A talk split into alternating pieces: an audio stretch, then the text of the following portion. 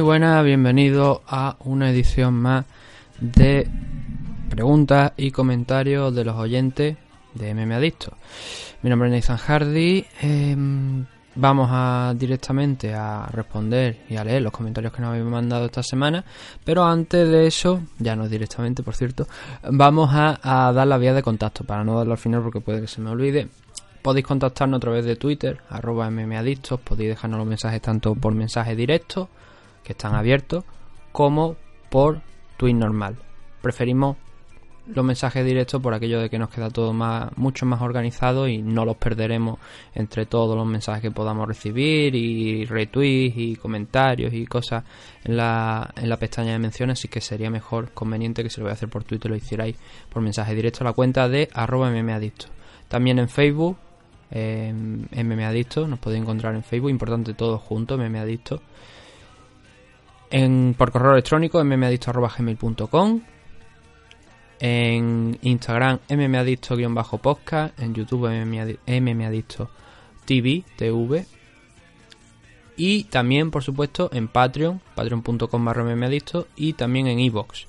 En iVoox.com ponéis mmadictos y ahí saldremos nosotros. Importante ir también a la cuenta que tiene los programas, esos programas para suscriptores también, para suscriptores premium de iVoox, porque ese es el feed bueno, es el feed en condiciones. Hay otro que está por ahí suelto que no tiene esos programas, que no está actualizado. No sé cómo, cómo anda ese feed todavía por ahí, pero bueno, eso habrá ya tampoco hace mal tenerlo por ahí. Eh, con esto, creo que no me he dejado ninguna de las vías de contacto. Vamos a pasar a leer todos los comentarios. Los dos primeros son eh, mediante la plataforma de iVoox. El primero es de Oscar Panadero MMA, Oscar Panadero, que nos dice lo siguiente. Muy buena, pues sí, soy así de cabrón. Me encanta poner motes ridículos y darles un motivo para mejorar si quieren cambiarlo. Os informaré del resultado del torneo el domingo día 15. Cabe reseñar que no es un torneo cualquiera, pues es la Copa Italia. No, pues la Copa Italia es el campeonato oficial de Figma. Eh, o sea, FIG MMA. Filial itálica de IMAF. IMAF, para que ahora que hago yo una, una pausa del mensaje de Oscar, IMAF es una de las federaciones internacionales de MMA. Ahora hace unos años se, bueno, hace un año aproximadamente se unió con la WMMAA, que era otra de las federaciones, se han unido en la misma. También está por ahí Gamma, pero IMAF es la que más relevancia tiene de todas, porque ahora también está integrada, como digo, con la World Mixed Martial Arts Association, están las dos juntas y son los campeonatos mundiales que se organizan, se organizan bajo la marca de, IMAF. Campeonatos mundiales, algunos campeonatos aquí, por ejemplo, los que organiza la Federación Española de Lucha Libre Olímpica, eh, y disciplina asociada, asociada creo que es la última de la, del nombre. Eso, los luchadores que participan ahí son los que normalmente luego van a los campeonatos de, la IMAF, porque están representados por la Federación Española. Entonces, este es importante, como dice Oscar Panadero, porque está organizado por la, fi la filial italiana de la IMAF. Respecto a las veladas, continúo con el mensaje. Tengo planes para que Gonzalo se mantenga activo en su Erasmus que no puedo desvelar. Cuando sea una realidad tangible y firmada, os lo comunicaremos gustosamente. Gracias por todo y un saludo. Gracias a Oscar nuevamente. La entrevista con, con, Gonzalo García, si no la habéis escuchado, la podéis escuchar en el MMA Dicto 273 del pasado domingo. Ahí hablamos un, un, rato con él. Un chico muy centrado, muy agradable. La verdad es que eh, nos gusta traer a gente no solamente profesionales, sino también amateur que cuenten su historia y más una historia tan, tan buena como la de Gonzalo, porque ahí lo que comentamos en la entrevista, ¿no? Hay mucha gente que dice, te salen por ahí a decirte, no, es que se tiene que dedicar 100% a las MMA y en el caso de Gonzalo, pues demuestra que te puedes dedicar tanto a las MMA como a labrarte un futuro por si el plan de las MMA te falla o no llegas tan arriba, porque como él bien dijo, profesionales que vivan de, ese, de este deporte aquí en España hay muy poquitos realmente, muy muy poquitos. Y la mayoría de ellos sobre todo están también en el extranjero. O sea, están peleando en compañías grandes. Dani Vare, eh, que por cierto lo vamos a tener este fin de semana aquí si todo va bien. Así que si queréis enviar preguntas, las mismas vías de contacto que he mencionado anteriormente al principio sirven para enviar preguntas para Dani Vare. Eh, Juan Espino, Joel Álvarez, eh, los otros chicos que están en, en Combate Américas también. Darwin Rodríguez en KSW, por ejemplo, y más que seguramente a lo largo de este 2020, que empezaremos dentro de una cuestión de tres semanas aproximadamente, llegarán muchos más. Estoy convencido porque la verdad es que estamos poco a poco eh, elevando el nivel y aunque de la noche a la mañana no vamos a ganar un título en UFC, obviamente, eh, hay, que, hay que seguir trabajando. Pero si llegan más peleadores a, la competición internacional, es una grandísima noticia. Y ojalá ya el año que viene, en el 2020, podamos, podamos hablar de gente como Dani Vares peleando en UFC ya. Más gente llegando a Bellator, sea bien por, por los shows europeos, bien por los shows norteamericanos, y más gente en Combate América. Y esperemos que uno de esos nombres, hombre, Gonzalo ya ha dicho que tiene la intención también de mantenerse todavía en el 2020, que luego ya lo mirará y que le gustaría hacer el campeonato de, España también, que eso tendría que ser obviamente en amateur, así que yo, yo, yo confiamos también que Gonzalo en algún momento llegue a, unas cotas altas también. El siguiente de los mensajes es de Servio Catamarán Araña, aquí también en Evox. Dice, eh, sobre Oberín contra Rosenstruik. Estoy de acuerdo con Nathan. Si Jairzinho no llega a irse de espaldas a Lomar Han después del caos, esos tres segundos que faltaban eran cuatro, pero para el caso tres, cuatro, que faltaban, Oberyn hubiera sobrevivido y se hubiera llevado el combate, con el labio reventado pero ganador a punto. A mí me dio mucha rabia personalmente, porque no estaba fuera del todo y en piloto automático hubiera ido a piernas y acabado ese asalto, y más teniendo todos los asaltos a su favor. Ganar por un puñetazo en los últimos cinco segundos de, en un combate a cinco asaltos, a mí me dio coraje. Sobre Vares, claramente ganador y no por decisión dividida. Los de Overing, que nos quedamos sin mucho tiempo en el programa pasado para, para debatir eso porque estábamos fuera, íbamos con el tiempo muy cogido y no podíamos pararnos en todo. De hecho, no analizamos la, la car preliminar que también tuvo sus cosillas buenas. Como por ejemplo, Thiago Alves perdió contra Team Mins. Así que son, son, son victorias también que, que nos hubiera gustado comentar, pero que no pudimos. Eh, lo de Rosenstruy contra Oberyn no lo comenté muy en profundidad, pero sí que es verdad que fue un momento polémico. Porque Miragliota paró ese combate cuando, como bien dice Servio, probable que Oberyn. Bueno, a ver, probable por la situación que se dio. Porque si Rosenstruy en el momento que le, que le manda la lona se queda en esa posición y sigue golpeando, obviamente Oberyn no vuelve. Y lo más inteligente hubiera sido la parada. Pero teniendo en cuenta que se da la vuelta que da a Oberyn por acabado, creo que Miragliota eso también lo, interpretó como una señal para entrar a pararlo. Pero yo estoy con Servio aquí y hay mucha gente que también opina que esa es una decisión polémica, el parar el combate en ese momento, por lo poco que faltaba, cuatro segundos, porque es que yo no tengo tan claro que hubiera ganado todos los asaltos. Tres mínimos sí. El cuarto yo lo llegaría a discutir. Dos jueces de hecho le dieron el asalto a, Rosenstruy, el cuarto, y uno se lo dio a, a. Yo soy más de la parte de, opinión que dice que el cuarto fue para Rosenstruy, pero que eso no hubiera cambiado la decisión, porque el quinto asalto, el quinto asalto, junto con el knockdown, si hubiera llegado a decisión, habría sido probablemente un 10-9, debido a que no fue un dominio de Rosenstruy completo a lo largo de los 5 minutos. Entonces, si eso hubiese sido un 10-9 y hubiéramos llegado a una decisión, Overing habría ganado por decisión, dan, acabando mal, pero habría ganado el combate de Fury contra Wilder, de boxeo. Fury se fue a la lona, si mal no recuerdo, en el último asalto y se levantó. Al final acabaron un empate. Es verdad que boxeo no es MMA, quiero decir, pero creo que Miraglioto debería haber pensado dos veces antes de entrar cuando faltaba tan poco tiempo, porque viendo cómo Rosenstruy se dio la vuelta, es que Overing habría llegado a una decisión, sin ninguna duda, de la manera sobre todo en la que se levantó. Pero bueno, en ese momento estás ahí y tienes que elegir quizá la opción más segura. Y para Miragliota probablemente esa fuera la opción más segura. Hemos visto ocasiones en las que Dan Miragliota ha hecho justo lo contrario. Ha tardado mucho en parar el combate y, se lo hemos criticado.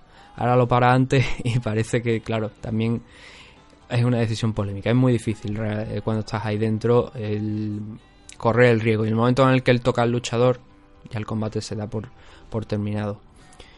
sobre lo último, eh, sobre Bar es claramente ganador y no por decisión dividida. Eh, bueno, lo de la decisión dividida a mí es circunstancial, o sea, esto lo digo muchas veces, cada juez tiene su criterio. Yo creo que el criterio de ese juez que le da el 28-29 a favor de Joao Camilo no le veo sentido alguno, no sé qué combate estaba viendo, pero para nada, porque es que no, no lo puedo llegar a entender. El primer asalto ya discutí que aunque yo creo que es Pavare porque las acciones más peligrosas las realiza él, estando sobre todo con, contra la, con la espalda contra la lona, un par de guillotinas. Eh, creo que también intentó un. No, no recuerdo si intentó otra sumisión también en el primer asalto. Pero si valoramos lo que es el striking o el grappling ofensivo, como se suele decir, el striking efectivo, striking y grappling efectivo, en la expresión, en, la, en, las normas que se pusieron, la Unified Rule de cómo que jugar un combate. Eh, puedo entender que se le dé ese primer asalto a, su rival, a Joao Camilo, brasileño, pero yo creo que también lo habría ganado Vare. Eh, a partir de ahí, segundo, tercero, eh, Vare como un auténtico avión, por encima de él en todo momento. Entonces no entiendo y veo cuestionable, muy cuestionable, el tema de, ese 28-29. Por no llegar al extremo de decir que ese árbitro que ha dado una victoria fue Joao Camilo no tiene ni puñetera idea. Y claro, cuando estábamos viendo el combate, yo escucho eso, yo a Camilo digo, adiós, aquí vamos otra vez. Luego recordé que el combate no era en México y que al ser de una comisión pues más o menos seria entre comillas porque podemos considerar que las comisiones norteamericanas son serias en muchas ocasiones eh, ya me quedo un poquito más tranquilo obviamente la decisión es que sin, sin duda alguna es para Dani Valle ¿por qué digo que lo de decisión dividida es circunstancial? porque al final como he dicho cada árbitro opina de una manera distinta en este caso ese árbitro es totalmente erróneo sin ninguna duda. La opinión de ese, de ese, de ese árbitro en ese momento, aunque sea su opinión, es totalmente errónea. 28, el 29-28 sí que podríamos entrar, ya digo, justificar de alguna manera ese primer asalto, aunque yo para mí hubiera, habría sido un 30-27, pero decisión dividida, tenemos tres jueces, eso de no, es que la pelea debería haber sido, no digo en este caso, digo en otros, ¿no? Que dicen, no, es que la pelea debería haber sido una decisión dividida porque ha sido un, combate muy disputado. Eso no funciona así, realmente. Es que, es que debería ser una decisión dividida. No, no, eso no funciona así. Eso es, cuando hay una decisión dividida puede haber un, un criterio de opiniones diferente, porque al final, aunque tú lo intentes juzgar lo más objetivamente posible, siempre llega a ser una, una cosa subjetiva de algún modo. Entonces, eh, eso de las decisiones divididas, ¿no? Es que debería ser una decisión dividida. Cada árbitro dice lo que, lo que ellos opine, como hay tres árbitros, pues salen, salen esas cosas. En muchas ocasiones han dicho, vamos a poner más árbitros, vamos a poner cinco, por ejemplo. Yo lo veo innecesario, yo lo veo innecesario si los árbitros están bien, eh, iba a decir adiestrados, ¿no? Como si, si fuera un perro, Dios mío, entrenados. Eh, saben lo que están haciendo, conocen bien las normas. Por desgracia, muchos de los como en Estados Unidos las comisiones atléticas eh, son las también las que regulan el boxeo, muchos de los jueces que están ahí presentes en eventos de MMA son jueces que realmente vienen del mundo del boxeo y hay cosas que no saben valorar. Y entonces, si Joao Camilo se pasa, no recuerdo exactamente cuánto eran, creo que eran tres minutos, dos o tres minutos aproximadamente, a lo mejor, sobre Vares con, con ese derribo, y aunque Vares claramente esté haciendo las mejores acciones ofensivas desde el suelo, eh, con intento de sumisión, intentando librarse de él y atándole para que no, pudiera soltar golpe. Eh, puedo llegar a entender que los jueces den eso. No lo comparto, desde luego, para mí no lo comparto, pero sí que es verdad que es muy difícil de juzgar. O sea, no es que sea difícil de juzgar, que es muy difícil que un juez, sobre todo en las comisiones norteamericanas, juzguen el trabajo en el suelo, estando tu espalda contra la lona, a tu favor. Es muy difícil que esos asaltos te los den, por desgracia, cuando no debería ser así. Entonces, para mí hubiera, habría sido, según sin duda alguna, un 30-27 para, para Vares. Eh, pero bueno, lo importante es la victoria. Ganó y, y ahora por la siguiente. Veremos este domingo a ver qué nos comenta Dani. Luego tenemos a través de Twitter las preguntas de Dan Walker. Nos dice Dan, ¿qué les pareció la actuación de Mahmoud Muradov? Por cierto, dijo en la entrevista post-combate que para la pelea contra Alessio Di Chirico tuvo dos semanas de preparación y para esta tuvo tres, ya que Trevor Smith eh, iba a enfrentar a Alonso Menefield, creo que con un campamento completo. No, es, que a ver, es que. Dan, úsame, puntos y coma, por favor, porque es que si no es que me vuelvo loco. Voy a empezar por la pregunta del inicio. ¿Qué les pareció la actuación de Mamu Murado? Bien, la verdad es que bastante bien. Eh, peleó por fuera, no dejó en ningún momento que, que Smith se le metiera por dentro, que mm, dio la sensación que era el game plan que tenía. Así que estuvo bastante bien. Y luego encima el, combo que le metió con esa derecha, que sacó el bucal y lo dejó muerto en el suelo. Podríamos haber puesto ahí, pintado las típicas siluetas ¿no? del cadáver, porque el, viaje que le pegó eh, voló el bucal y, lo dejó lo dejó inconsciente en el mismo sitio, sin, sin respuesta. Fue una victoria importante. Muradov, ya lo habíamos dicho en la previa, que era un tipo que había estado cosechando bastantes victorias aquí en, Europa, pero que tenía que demostrar si ese gran récord que tenía, porque aquí había juntado muchas, muchas victorias consecutivas, lo iba a mantener en UFC. Contra Dichirico tú dices que tuvo dos semanas, tuvo una buena actuación, aquí ha tenido otra buena actuación, eh, a pesar del caos, porque, o sea, a pesar del caos, quiero decir. Es una victoria por caos, quizás los dos asaltos anteriores habrá mucha gente que diga, no, pero parece que yo creo que hizo un trabajo muy serio, al final estamos en la élite y nadie quiere perder y muchos luchadores no quieren arriesgar y yo lo entiendo. Hay veces que algunos pelean en UFC por, por ese hecho pueden resultar un poco cargantes, pesadas, por poco emocionante sería el término, por cómo se desarrollan, pero también entiendo muchas veces que los profesionales están ahí, que se están jugando eh, la posición eh, en la compañía y que no quieren ir extenderse un poquito más bueno, lo que conocemos como Berestein, pasarte un poquito de la raya y que te cacen y que todo el trabajo te lo manden a la basura, como por ejemplo le pasó a Overing en, el main event. Creo que hizo un buen trabajo, muy serio en los dos primeros asaltos y luego en el tercero el, el KO la verdad es que es uno de esos KO que te da un poquito más de hype eh, de cara a próximos combates. Esperemos que ahora tenga un rival más, más serio, vamos a ver qué es lo que hasta dónde puede llegar, pero de momento lo que se ha visto aquí tanto lo que juntaba aquí en Europa como lo que se ha visto en UFC ha sido bueno. Y ahora seguir trabajando, que es lo único que le queda. Decías, continuaba el mensaje tuyo diciendo, por cierto, dijo en la entrevista post combate para la pelea contra el Chirico tuvo dos semanas de preparación y para esta tuvo tres, ya que Trevor en mí se iba a enfrentar a Alonso Benefield. Y ahora pregunta, ¿crees que son, crees que con, creen que con un campamento completo mejore mucho más Muradov? No sabría decirte. Yo lo he visto, a ver, yo lo he visto en buen nivel. Pero también es verdad que los rivales que ha enfrentado hasta ahora, quizá Alessio Di Chirico podía tener un cierto nivel, un punto más alto que Trevor Smith. Sería discutible, pero creo que a lo mejor Alessio Di Chirico había demostrado alguna cosa, a pesar de que me parece que perdió sus dos primeros combates, creo, en UFC. No recuerdo ahora mismo el, récord de Alessio Di Chirico. Pero había tenido actuaciones interesantes, o por lo menos podríamos decir apañadas en el sentido de eh, que tuvo un buen trabajo, no le pasaron por encima, eh, tuvo sus oportunidades y con un campamento completo mejorará mucho más Muradov. No lo sé, eso tendríamos que verlo cuando se, cuando pase su, su siguiente combate y tenga un training camp largo, veremos a ver si si es mucho mejor de lo que aparenta, que ya he dicho que a mí me gustó, a mí me gustó lo que vi, la verdad. ¿Qué les pareció el Twitter de Bryce Mitchell? Su misión del año UFC eh, el Twitter de Brian Mitchell, ¿qué te puedo decir? no eh, Me parece que dijo que lo había visto en, un vídeo de YouTube, creo, de Eddie Bravo. Que obviamente, ¿quién va a ser? De Eddie Bravo, ¿no? Y no es el primero que vemos. Lo que no recuerdo si el del Korean Zombie, si el del Korean Zombie contra Leonard García creo que fue, me parece. Hablando, estoy hablando de memoria. No, no, no lo recuerdo exactamente. Me parece que fue contra Leonard García en el segundo enfrentamiento.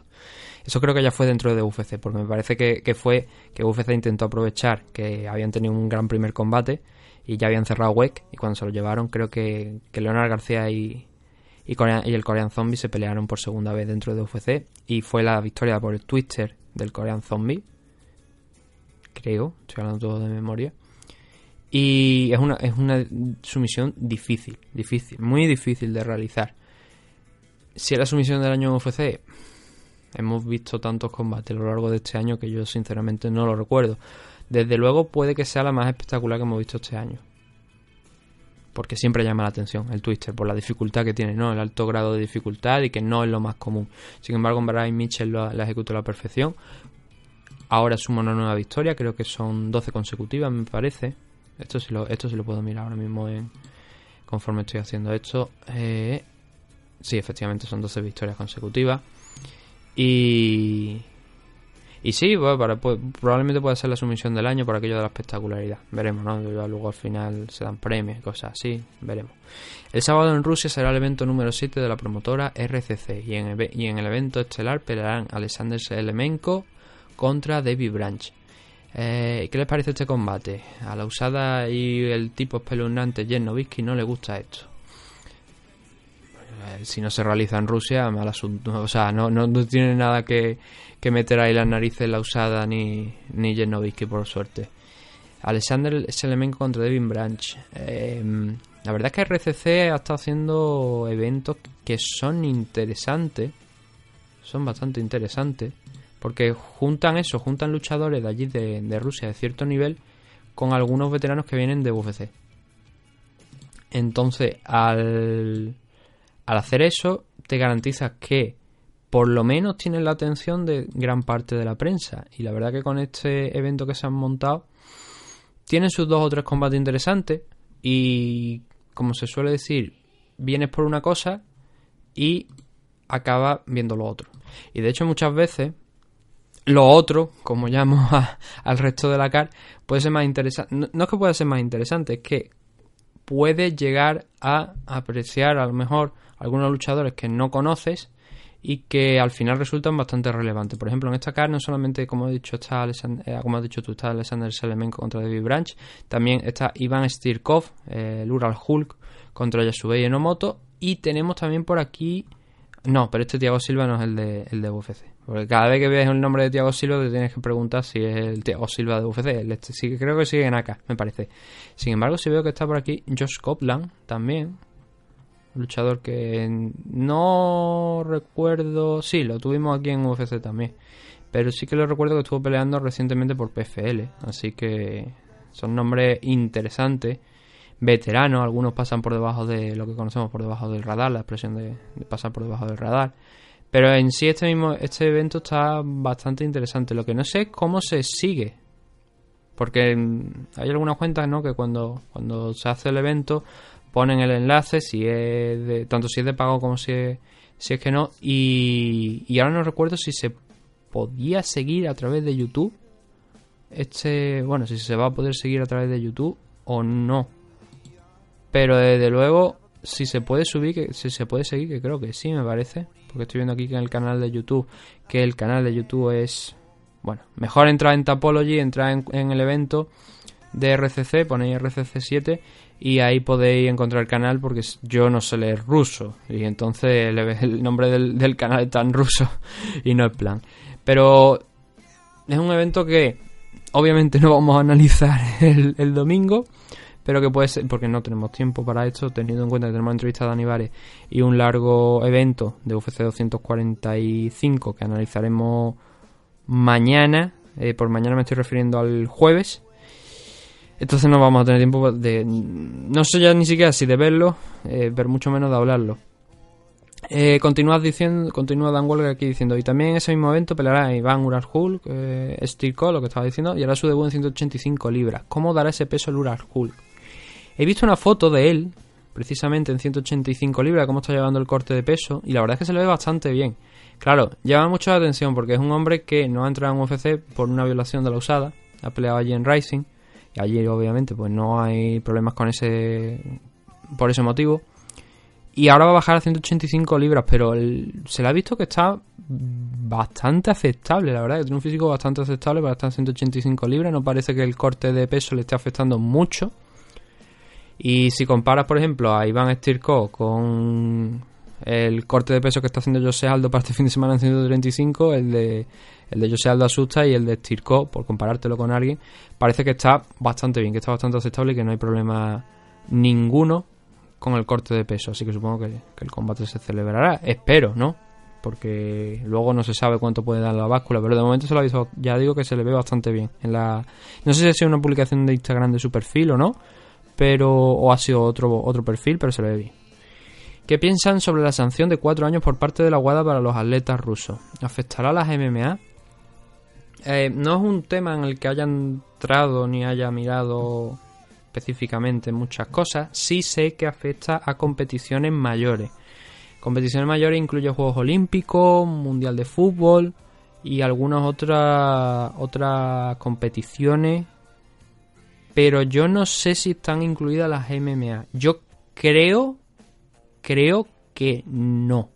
Creo que no habría problema alguno para que un atleta ruso participara en un evento de, de Estados Unidos. ¿Por qué digo esto? Porque también es verdad que los atletas, por ejemplo, que se sometan a unas pruebas antidopaje y se demuestren estar limpios, que lo que se ha baneado realmente, lo que se ha prohibido por cuatro años, es a Rusia. Eso no quiere decir que los atletas rusos en sí puedan participar. Por ejemplo, los Juegos Olímpicos. Si eres un atleta ruso, demuestra que estás limpio y no te has visto envuelto en ningún caso de dopaje de, por lo que se está por lo que se ha juzgado Rusia, tú puedes participar en esos Juegos Olímpicos. Tienes que participar bajo la bandera, una bandera neutra que es de los juegos, de los propios Juegos Olímpicos, quiero decir. No es tu bandera rusa.